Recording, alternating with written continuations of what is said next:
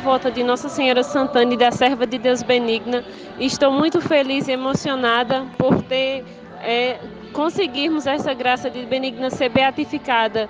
E graças a ela eu consegui várias graças na minha vida, inclusive por um momento que eu estou passando, que ela veio para me ajudar nesse momento de hoje. Hoje ela veio me provar que nada para Deus é impossível, nada para Deus. Estou muito feliz, muito emocionada só tenho a agradecer a Deus e a serva de Deus benigna, benigna e a Senhora Santana. E tenham todos fé que ela realiza qualquer milagre. O relato emocionado é da conselheira tutelar Karina Sobreira de Lima, de 25 anos, moradora de Santana do Cariri, no Ceará. Mesma cidade em que nasceu Benigna Cardoso da Silva, em 15 de outubro de 1928.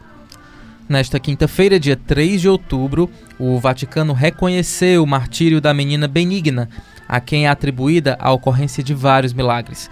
A etapa é considerada a mais valiosa no processo de santificação. E é sobre essa história o episódio de hoje do recorte de número 159. Eu sou Maísa Vasconcelos. E eu sou Ítalo Coriolano e antes de a gente discutir aqui, né, toda a trajetória de Benigna, o que que ainda falta, né, para ela realmente virar santa, eu venho aqui com aquele pedido de sempre para vocês que estão ouvindo agora o recorte, seguirem o nosso podcast nos serviços de streaming e também mandar a sua sugestão, a sua crítica para o e-mail podcast@povo.com.br e lá na parte do assunto você escreve recorte.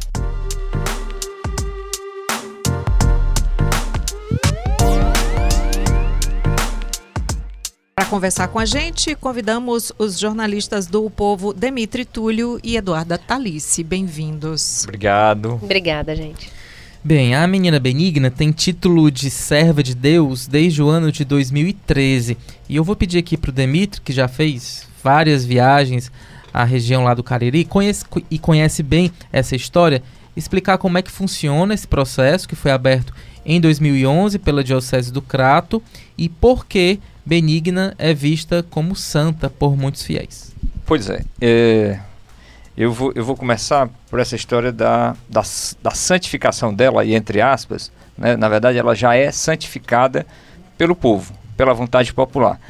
Essa história do caminho da beatificação, o Papa é, ontem reunido com, com o cardeal Ângelo é, Bicúcio, Bicúcio, se não me engano é esse o nome, ele autorizou que fossem promulgados os decretos de cinco beatos, né? E no meio deles a, a brasileira, a brasileira, a caririense, a cearense é, benigna, né?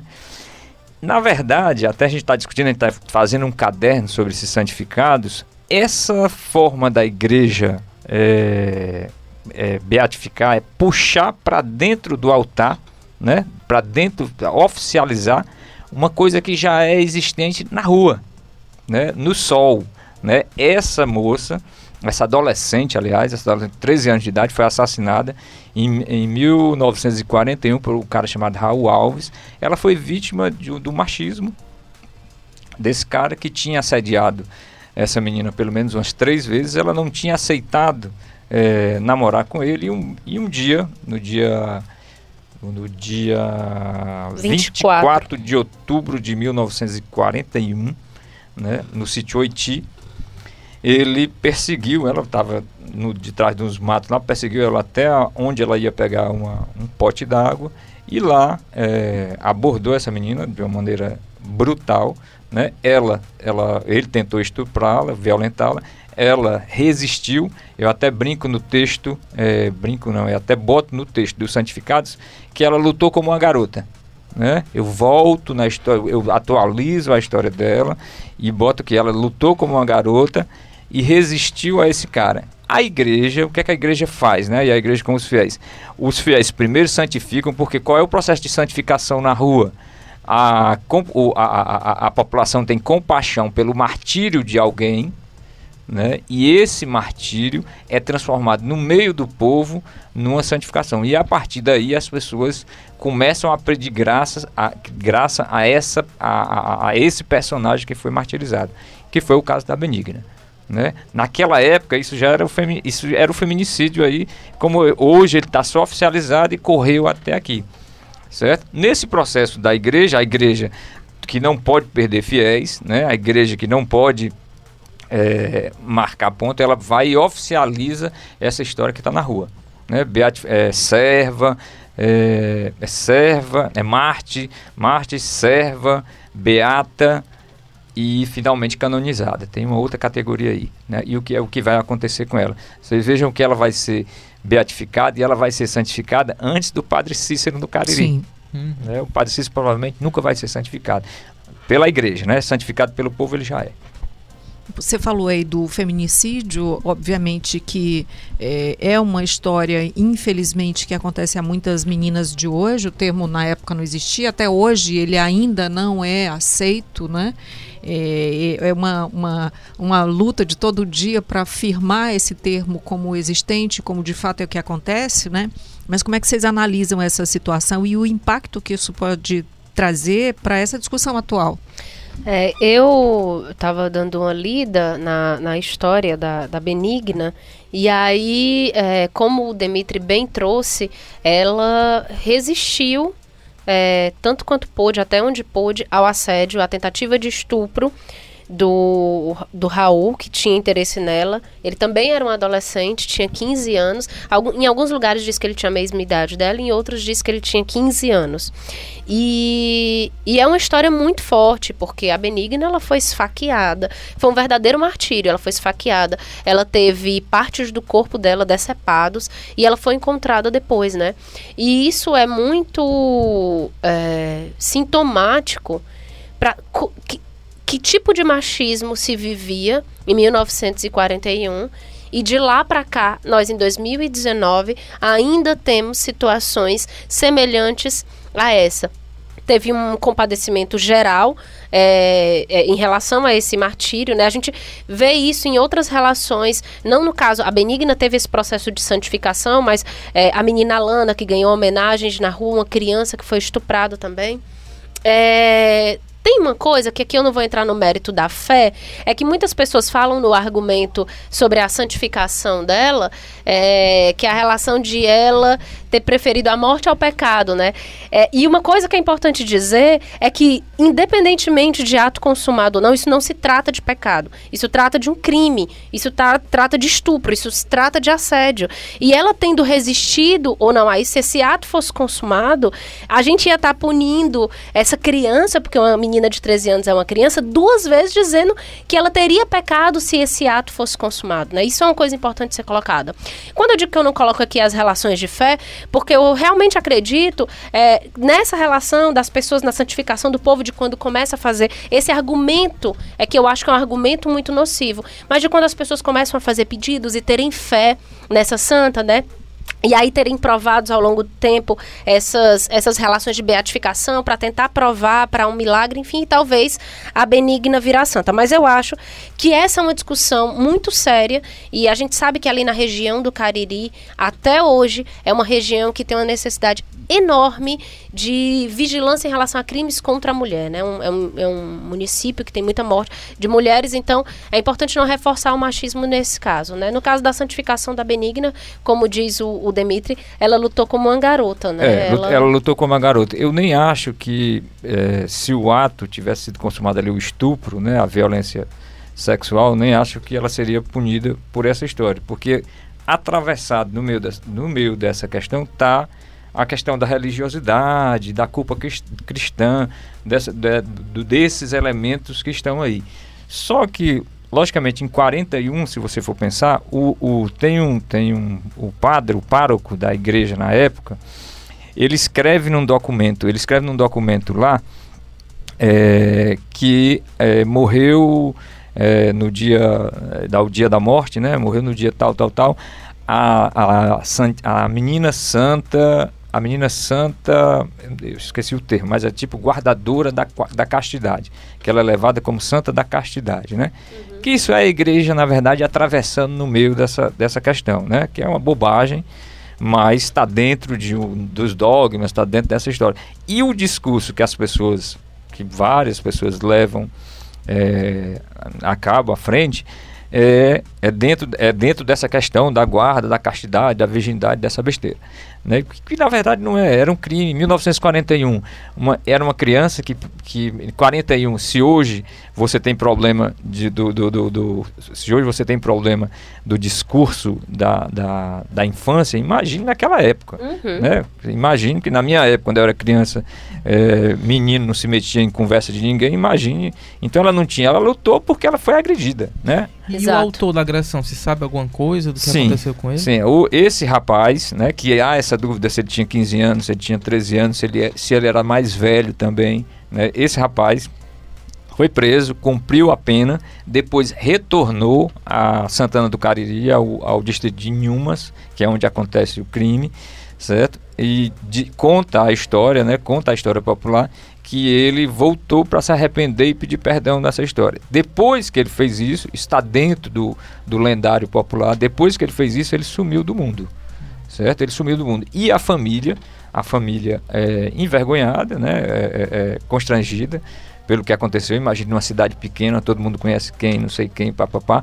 A família foi embora. Eles viviam até uma certa época no Juazeiro. Depois eles pararam. Eles iam, inclusive, as duas irmãs desse rapaz, ia inclusive é, lá pro, pro, para as festas, para as romarias não autorizadas pela igreja. Eles, eles iam para lá. Depois pararam de ir. Né? Tem esse tem esse desfecho. Eu cheguei a conversar também com a irmã da Benigna ela, ela na verdade, é ela é uma, ela era irmã, ela era órfã e uma família adotou, né? Uma família adotou e ela ficou fazendo parte de uma família lá. Essa irmã dela ainda é viva lá em Santana do Cariri, né? E, ela, e, e, como todo mundo, porque você não espera que nasça, é assim que se nascem os santos, né? Você não espera, daqui pode nascer um santo. Depende da forma, Deus, Deus nos livre, mas depende da, da, forma, inclusive, que a gente pode ser morto ou sei lá, acontecer alguma coisa.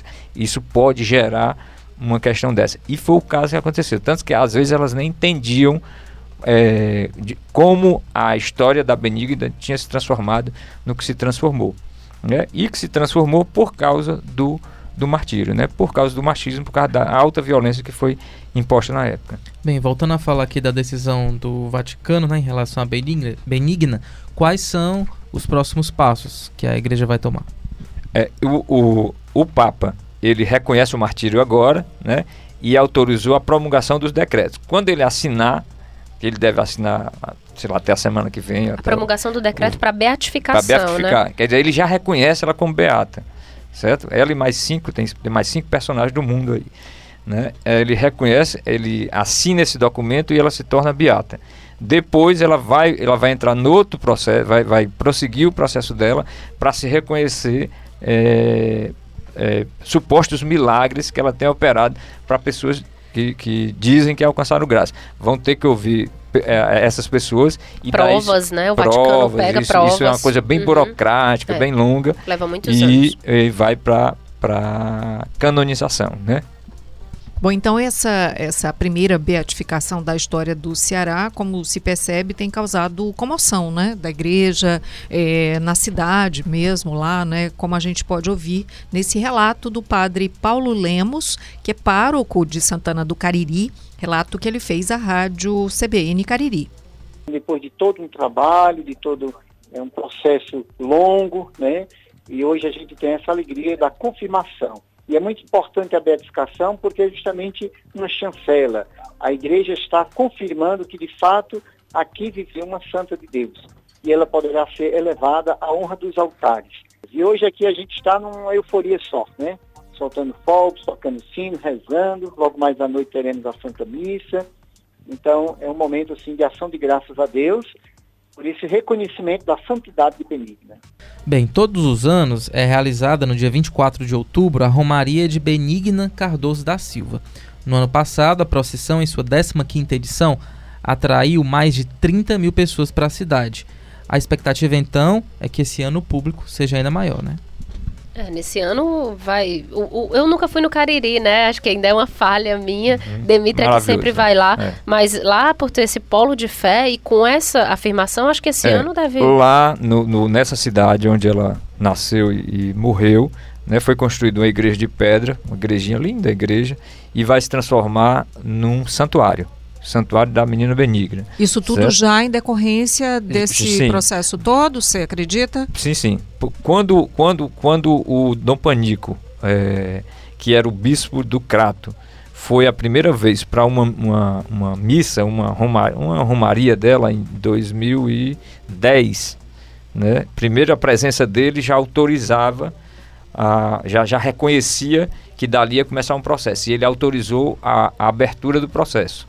A partir disso, quando a igreja, quando o bispo foi lá e deu aval, a, houve toda uma mudança em relação à benigna. Ela passou de ser uma, uma criptossanta, né, porque é uma santa é, cultuada ali pelo povo, mas sem essa autorização da igreja, né, sem esse aval que para mim não faz diferença nenhuma, certo? Sem esse aval da igreja e começa a se fazer, é, as romarias começam a se intensificar, tem uma em estátua... Em 2013, né? Foi quando ela ganhou mesmo é, o status popular. Popular, porque ela, é, ela depois é. ela ganha o título de serva e começa. Aí tem uma estátua grande lá, né? Você passa a ter várias novenas, você passa a ter essa história. Dentro dessa história, para a gente não ser injusto, o dia da morte dela, 24 de outubro, todo 24 de outubro é feriado na cidade e esse dia também é um dia de, de combate ao feminicídio. Certo? Foram, é um projeto da Câmara de lá e um projeto aqui de um deputado, é, me fugiu o nome dele, de um deputado do PSB, é, que é, conseguiu aprovar que o dia da morte dela fosse o Dia Estadual de Combate ao Feminicídio.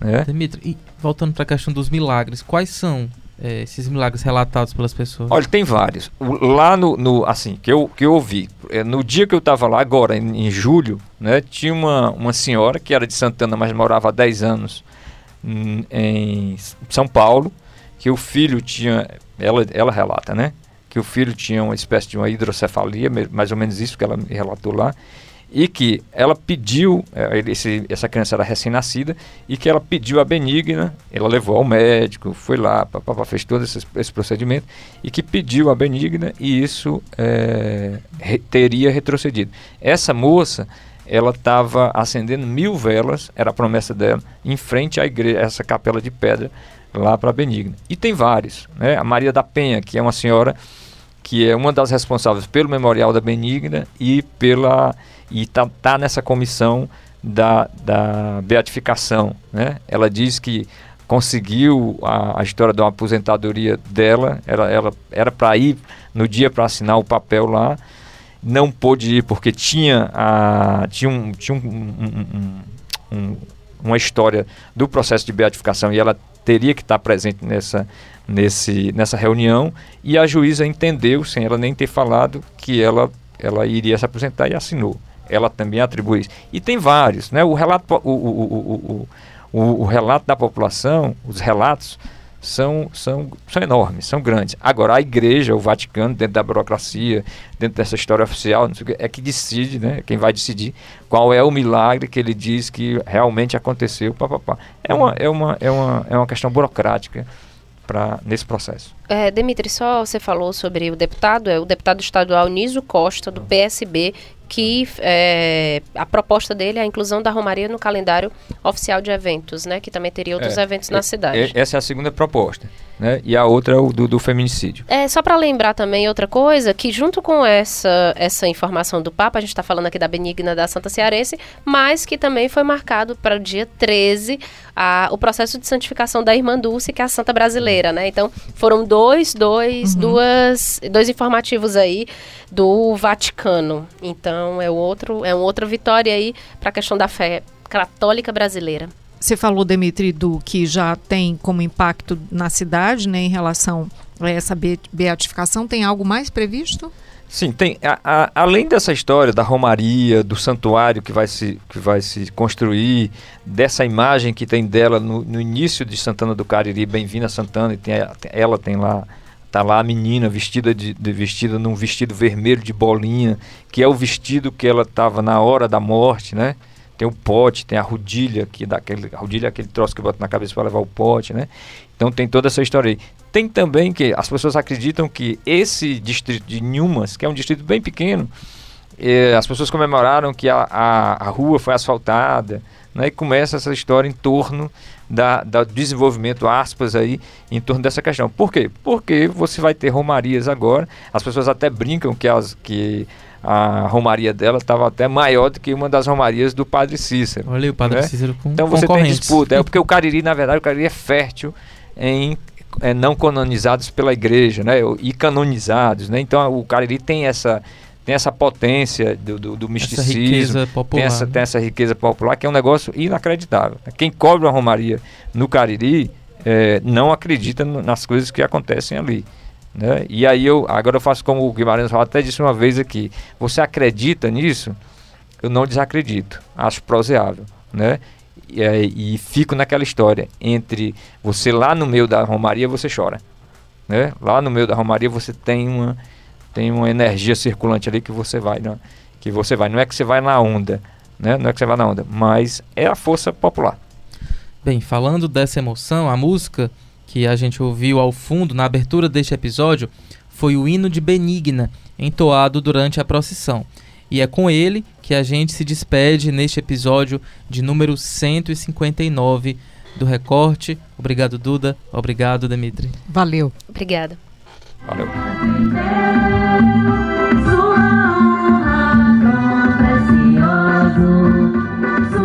Roteiro e produção: Irna Cavalcante. Edição, publicação e produção: Bruno Melgácio. Áudio: André Silvestre. Coordenação de produção: Camila de Almeida. Estratégia digital: João Vitor Duma.